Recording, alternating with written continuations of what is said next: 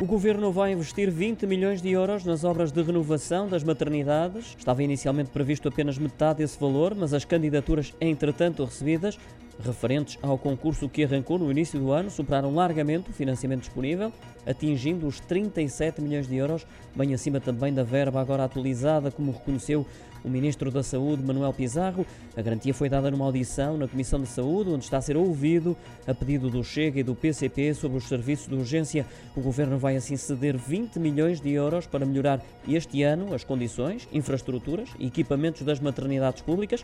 Para o Ministro, esta requalificação é necessária pelos benefícios que representa, não só para os profissionais, como também para os utentes.